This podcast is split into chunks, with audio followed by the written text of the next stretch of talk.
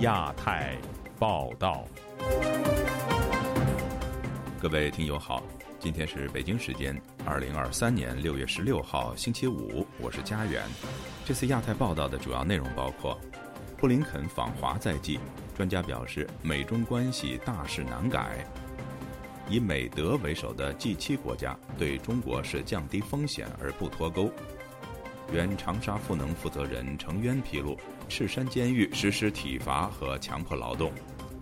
中共打压维权律师持续升级，王全章一家再遭逼迁。中国社会出现怪象，富豪外流，农民挡路。接下来就请听这次节目的详细内容。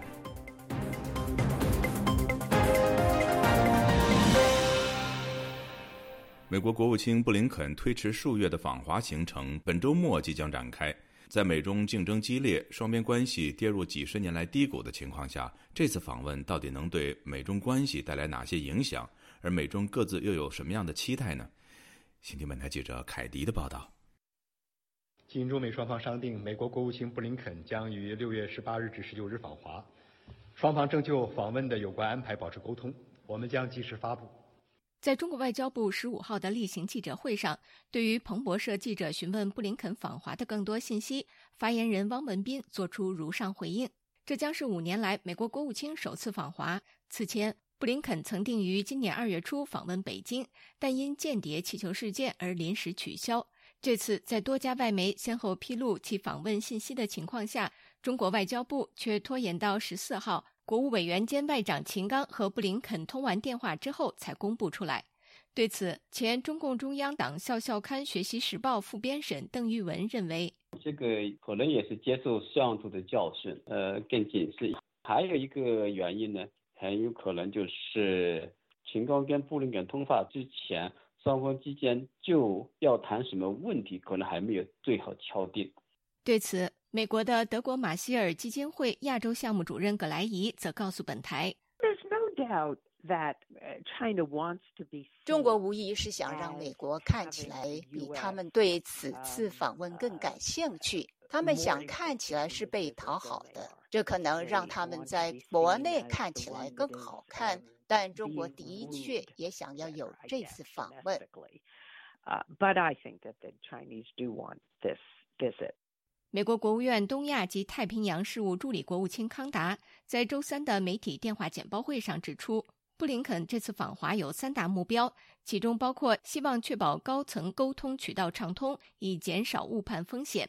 他还表示，布林肯的访华之行不太可能为美中关系带来突破与转机。中国外交部则在十四号发表了秦刚和布林肯通话的声明，其中称。年初以来，中美关系遭遇新的困难和挑战，责任是清楚的。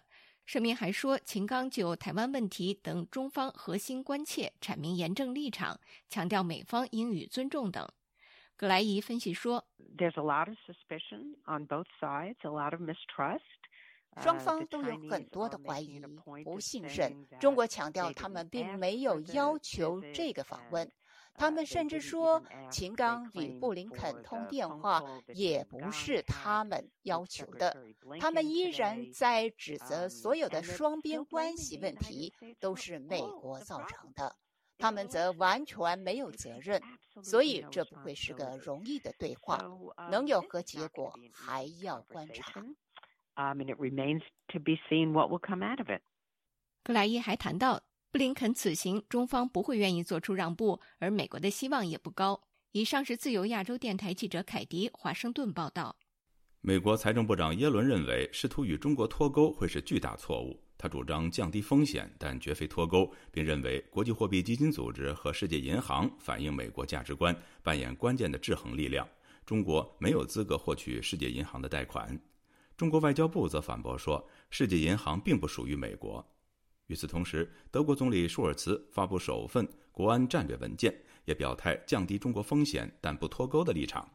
今天，本台记者夏小华发自台北的报道：美国财政部长耶伦十三号在美国联邦众议院金融服务委员会举行的听证会上表示，尽管美中双方有问题需要解决，但是美国如果在贸易上与中国脱钩，将会是一个巨大的错误。耶伦说，美国与中国的贸易给美国经济带来积极作用。美国一旦停止对中国的贸易，后果将会是灾难性的。耶伦强调，当然，美国在美中贸易当中应该寻求降低风险，但是绝对不可以脱钩。对此，台湾国防部智库国家安全研究院助理研究员钟志东接受自由亚洲电台采访表示：“美国没有要跟中国脱钩啊，他只是要正当化美国所谓在 G7 他们上面强调的去风险跟脱。不过，他们去风险跟脱钩其实是存在的一个。”一种相互竞争的一个关系，你既要避免所谓的依赖，但你又是强调彼此在合作的共利的一种可能性。美国总统拜登上月在日本广岛七大工业国集团峰会后记者会就表示，各国达成的共识不是要与中国脱钩，而是在对中关系上去风险化，将供应链多元化，以免过度仰赖一个国家。其实这本就已经其实给中共挂一个帽子嘛，你是这个叫做什么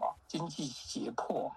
那所以你在这样扣他一个帽子的时候，啊，你又强调要去风险，然后当然你这时候强调在主张一个反脱钩这样子的一个概念，有没有？所以他就存在着这种想要在这个两者之间呐，一个务实的应对中国现在在全球经济的一个影响。他们强调的去风险，就是你要事先上面来讲，强调自己所谓的经济的韧性。此外，德国十四号发布首份国家安全战略中，称中国为伙伴、竞争者和系统性对手。该文件并抨击中国让区域稳定与国际安全处于不断升高的压力之下，而且无视人权。但是坦诚，这个亚洲强权仍然是解决许多全球挑战与危机不可或缺的伙伴。德国总理舒尔茨也表示，德国不想脱钩，想降低风险。此外，新西兰总理希金斯十二号宣布，将在六月底率领贸易代表团访问中国，并指双方贸易极具韧性。对于德国、法国、欧盟执委会、新西兰、澳大利亚官员接续访中，而李强访问德国，加上美德政要表态和中国商业持续往来，是否显示西方阵营先前对红色供应链的顾虑有所松动？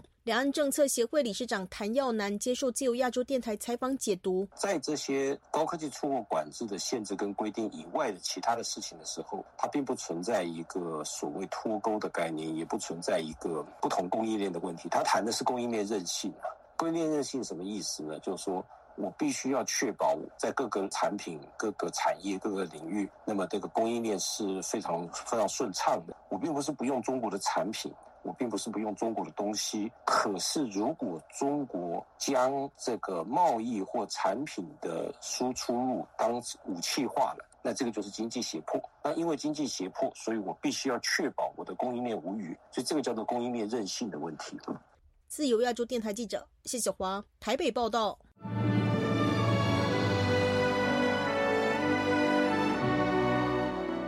近日，遭中国当局以颠覆国家政权罪判刑五年的公益组织长沙赋能负责人程渊与家属会面。程渊谴责湖南赤山监狱对他实施体罚等不人道待遇，加上长期强迫劳动，导致他身心受创。家属计划就此控告赤山监狱，但至今没有律师愿代理该案。今天记者高峰的报道：曾长期无法与外界接触的成员，本星期在湖南赤山监狱与兄长和姐姐会面。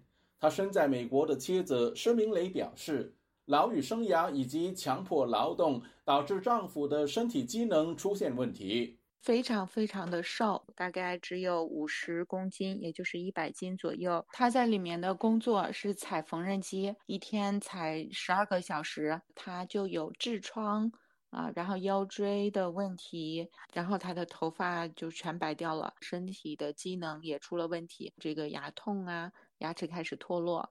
湖南赤山监狱怀疑虐待囚犯备受国际社会关注。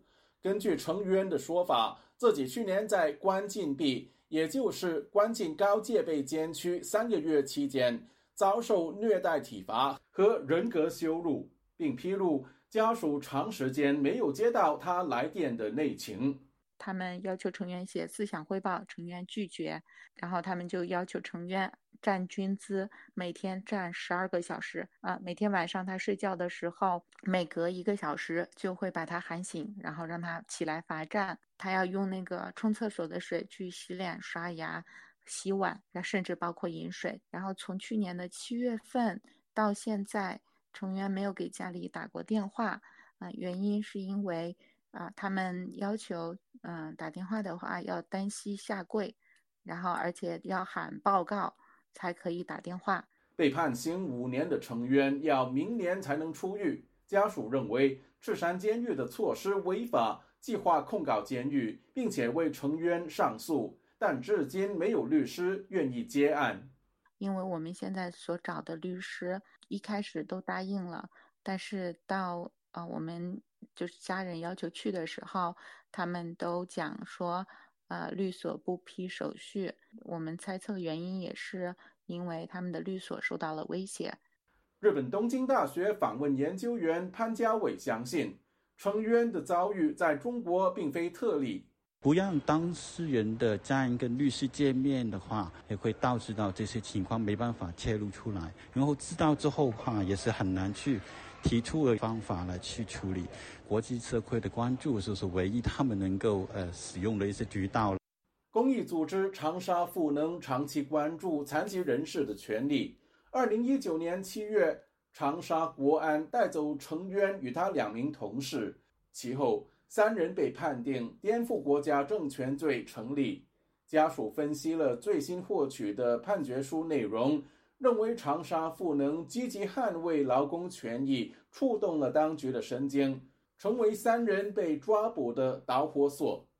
自由亚洲电台记者高峰香港报道：七零九事件中遭到打压的中国维权律师持续受到中共当局的驱赶，不仅是维权律师李和平一家，律师王全章及其家人近期也屡遭北京公安的逼迁。有维权律师分析认为，中共此次行动是为了美国国务卿布林肯访华做好维稳准备。请听本台记者经纬的报道。面对中国当局的持续打压和骚扰，中国维权律师王全章的妻子李文足及未成年的儿子几个月来一直居无定所，屡屡遭到当地公安驱赶，数次搬家。在经过多日断电后，李文祖本周四发布推文报平安。他表示，在给供电局打了电话后，一小时左右恢复了供电。早在六月十二日，他们目前在北京昌平区的住所就已遭到警察上门。警察声称接到举报，有人非法侵入他人住所。视频显示，当天王全章隔着门与警察对话，警察要求核查租赁合同和身份信息。据王全章提供的公开信息，房主为江祥军，目前身在美国。他与王全章签订了为期五年的租房合同。房主六月十一日还录制了视频，证明合同内容真实、合法、有效。旅美维权律师陈建刚在接受本台采访时表示，中国当局屡屡逼迁维权律师和异议人士，是为了让他们保持沉默，尤其正值美国国务卿布林肯即将访华的重要时间节点。应该是前一段时间，法国总统呃马克龙访华的时候，见过中国的这些不同的声音异者。现在中共要加大迫害的力度，要让这些人在北京难以生存。布林肯马上要去北京，中共是想要能发出异议声音的人尽快离开北京，要么就是囚禁住他们，再者就是让绝大部分人因为恐惧不敢再发出不同的声音。此次是中国当局对王全章、李文足夫妇的打压的再度升级。上月二十五日，暂住朋友家的王全章妻儿凌晨被当地警方以调查吸毒为由上门施压，而更早的四月下旬，王全章发推说，夫妻二人在北京租住的房屋遭到房东断电，以此逼迫他们搬离。在李文足最新发布的视频中，公安还要求房主或委托人带着有效证件前往公安局进一步核查。公安还警告说：“可以随便录，监督我们执法没问题。如果您要发在网上去，断章取义啊，造成严重后果，你要负相应法律责任，你明白吗？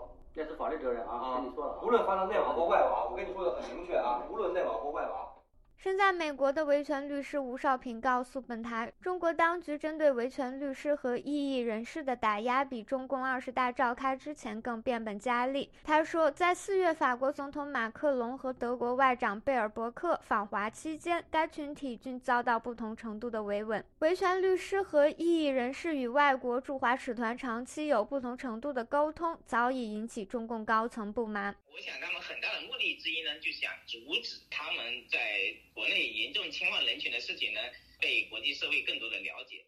自由亚洲电台记者经纬华盛顿报道。本台此前曾经报道，今年四月，江苏常州女子杨丽与其母亲在前往北京上访以及就医的时候，被疑似黑道分子暴打、绑架回常州。当时，杨丽与其家人怀疑这些黑道分子是受当地派出所指使。时隔两个月，本周三，杨丽和她的母亲在前往北京看病的时候，又再度被不明人士绑架回常州。详情，请听本台记者唐媛媛的报道。本周四，杨丽告诉本台记者，她在周三与母亲许冬青前往北京大学第一医院看病。当时，北京的医生认为，依照许冬青的心脏状况，她需要立即被收治住院。不料，当他们回到医院旁的旅馆稍作休整时，便被不明人士绑架回常州金坛。看完医生之后，对那个检查单交了费用之后，我们就在医院附近找那个。旅馆住下，在我们找的旅馆里面，在进行这个身份登记入住信息的时候，就遭到了这个一直尾随跟踪我们的人，陌生人员进行对我们一个绑架，就是直接把我们押上了车，把这个车开到了一个很偏僻的地方，然后由我们当地的这个派出所民警也上了车，然后就一直把我们押送到了我们金坛。杨丽表示，此次绑架她的人有些是熟面孔。在四月时，他与母亲便是被同一批人绑架。今年四月初，身患肾病的杨丽与其母亲在前往北京就医时，也在北京火车站南站被不明人士暴打并绑架回金坛。杨丽的姐姐杨彩英表示，由于媒体对杨家母女在四月被绑架的问题高度关注，江苏省的高级官员曾在五月前往杨家，向杨家表示会保障杨丽与其母亲前往北京就医的权利。然而，他们在六月打算前往北京看病时，却遭遇重重阻碍。他们都明明已经对我们再三承诺了，就是保障我们的人身自由和去看病的自由。我也不知道为什么会这样子。杨丽也告诉本台记者，她推估常州公安屡次阻拦她去北京看病的原因是担心她会顺道上访。他可能是怕我再一次去上访吧，因为每次押送回来，就是押送到当地的时候，嗯，车上的民警这都会警告我说不能越级上访。我们没有越级上访。杨家因为政府违法征地问题，常年进行维权行动。不过，纵使前往北京就医维权的路备受阻拦，杨丽表示，她还是会继续前往北京就医，并捍卫权利。而杨彩英则表示，身体状况不佳的许冬青与杨丽可能会在与公安拉扯的过程中赔上性命。本台也致电金坛滨湖派出所进行案情查核，不过公安以无法检验记者身份为由，拒绝透露案件细节。在电话里面没办法核实你这个记者的身份。所以我们一概不回答你的任何事问题。自由亚洲电台记者唐媛媛，华盛顿报道。在中国富豪们竞相离国出走之际，一般民众的生活质量也迅速下滑。在河北唐山，一名货车司机在途经马兰庄镇的时候，先后被十多个农民拦截，要求支付过路费。有学者认为，中国社会目前正重返无序状态。以下是本台记者古婷的报道：中国经济发展速度进入了低速增长期，社会问题日趋尖锐。伦敦投资移民咨询公司恒利环球周二发表的一份私人财富迁移报告估计，今年中国高净值人士流出量达到一万三千五百人。现旅居海外的何女士对本台说：“她在大陆的亲友说，目前国内的情况非常糟糕。”房产价格不停下跌，许多人找不到工作，都在担忧以后的日子。我这次最近跟家里面的就我认识的一些人聊了一下，大陆的经济真是惨不忍睹，比我在推特上面看的还要惨。年轻人找不到工作还不是特别的大问题，现在房地产要崩溃了，真的是有价无市。我有个朋友去卖房子，他两百多万买的，一现在一一百六十万，他也卖不出去，现在。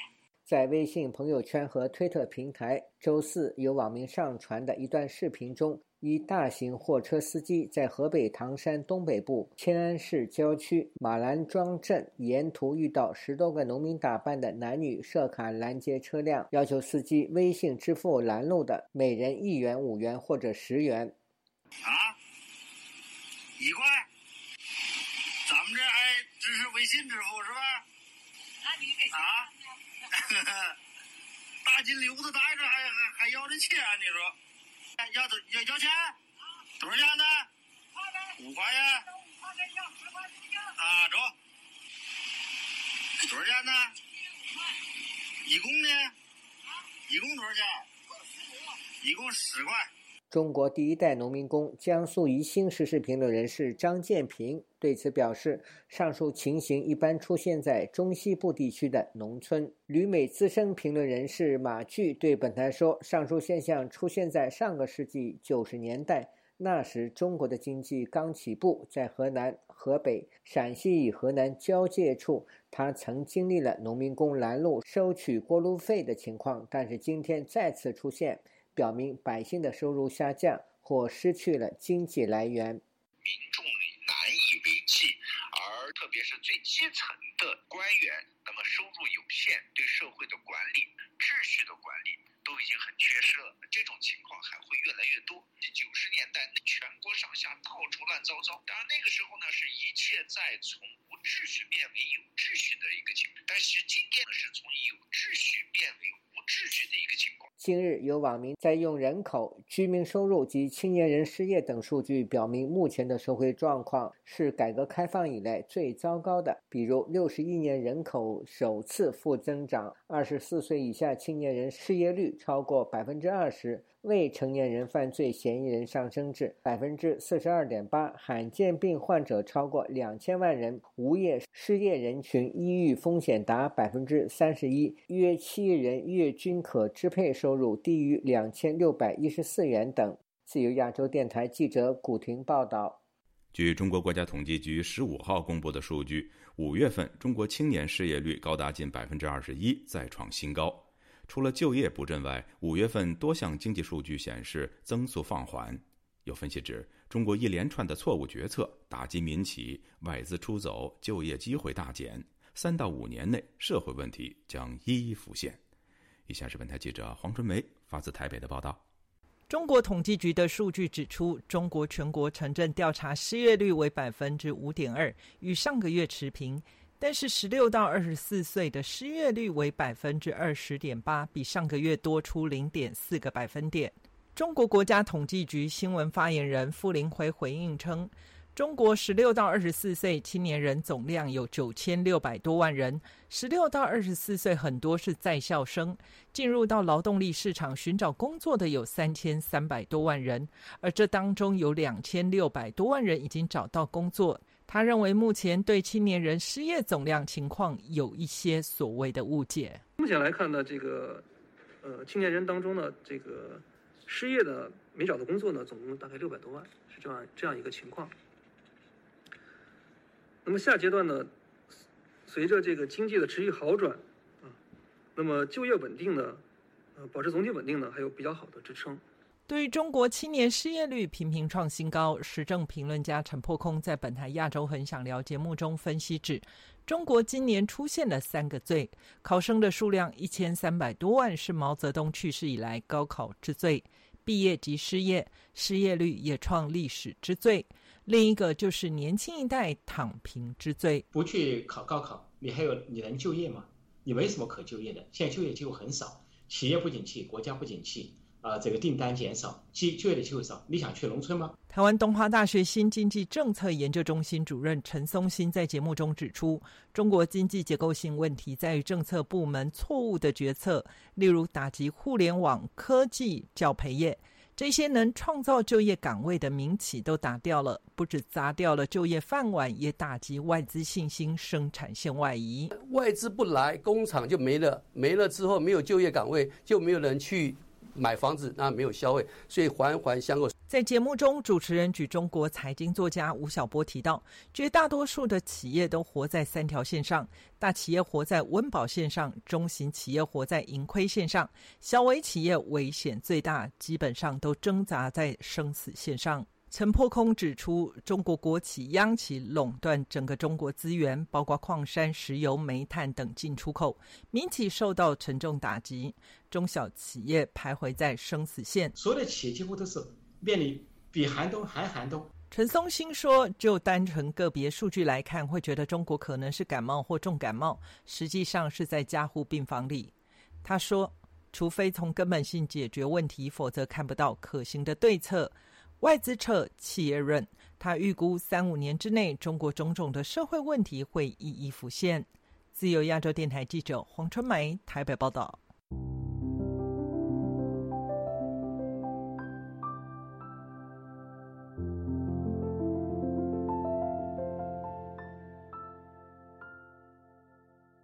欧洲议会六月十五号通过一项支持香港的决议，促请港府释放一传媒集团创办人黎智英等人，并再次呼吁欧盟理事会制裁香港特首李家超等中港官员。欧洲议会过往曾经多次通过支持香港的决议，然而欧盟却不为所动。这些决议对香港的实际作用到底有多大呢？以下是本台记者吕希发自伦敦的报道。欧洲议会周四以大笔数通过一项支持香港的决议，促进港府立即无条件释放一传媒集团创办人李志英以及其他行使言论自由和基本人权的民主派人士，撤销对他们的所有指控。决议又再次呼吁欧盟理事会向香港特首李家超等参与压制香港人权的中港官员做出针对性的制裁。动议由欧洲议会对华关系小组组长德国籍议员巴瑞汉以及斯洛伐克籍议员莱克斯曼牵头，他们都是对华政策跨国议会联盟的成员。巴瑞汉在声明当中这样说：“欧洲议会以压倒性大笔数声援被所谓的国安法迫害的香港民主派人士。”我们也邀请欧盟成员国，特别是成员国的议会，一同加入反对中国威权主义的民主和议会方阵。莱克斯曼强调，黎智英正面对莫须有指控，可能被判终身监禁。跨国民间组织香港自由委员会基金、英国以及欧盟总监沙巴和带领李智英国际律师团队的加拉格尔发表声明，欢迎欧洲议会为李智英发声，认为港府必须响应，在为时已晚之前释放李智英。他们担心，作为英国公民的李智英有可能为了捍卫民主价值而死在监狱中。自由亚洲台记者吕希，英国伦敦报道。听众朋友。接下来，我们再关注几条其他方面的消息。据路透社报道，总部位于香港的中国劳工人权组织中国劳工通讯统计得知，今年头五个月，中国各地工厂总计发生了超过一百四十起罢工，为七年来的新高。上一次的最高纪录出现在二零一六年，当时前五个月各地累计发生了三百一十三起罢工。据彭博社报道，中国高级官员近几个星期接连与商界领袖和经济学者召开至少六次会议，紧急磋商经济发展问题。有与会者透露，官员们着重征求与会者关于刺激经济、恢复对私营部门的信心和振兴房地产行业的建议。企业领袖和经济学家则呼吁政府紧急修订政策，并采取更加市场导向的增长方式，而不是以计划为导向。另外，中国国家统计局星期四公布了中国五月份的经济数据，表明该月份中国主要经济指标全线回落，普遍不及市场预期。据知情人士向路透社表示，美国微软公司创始人比尔·盖茨将于本周五，也就是十六号访华期间会晤中国国家主席习近平，这将是习近平近年来首次会见外国私营企业家，会面可能是一对一的形式进行。比尔·盖茨的访问时间恰好在美国国务卿布林肯将于六月十八号至十九号对中国进行推迟已久的访问之前。欧洲议会星期四中午以大笔数赞成通过一项支持香港的决议，促请港府立即无条件释放一传媒集团创办人黎智英及其因港区国安法被定罪或羁押的民主派人士。并再次呼吁欧盟理事会根据欧盟全球人权制裁制度，制裁香港特首李家超等参与遏制香港人权的中港官员。听众朋友，这次亚太报道播送完了，谢谢收听，再会。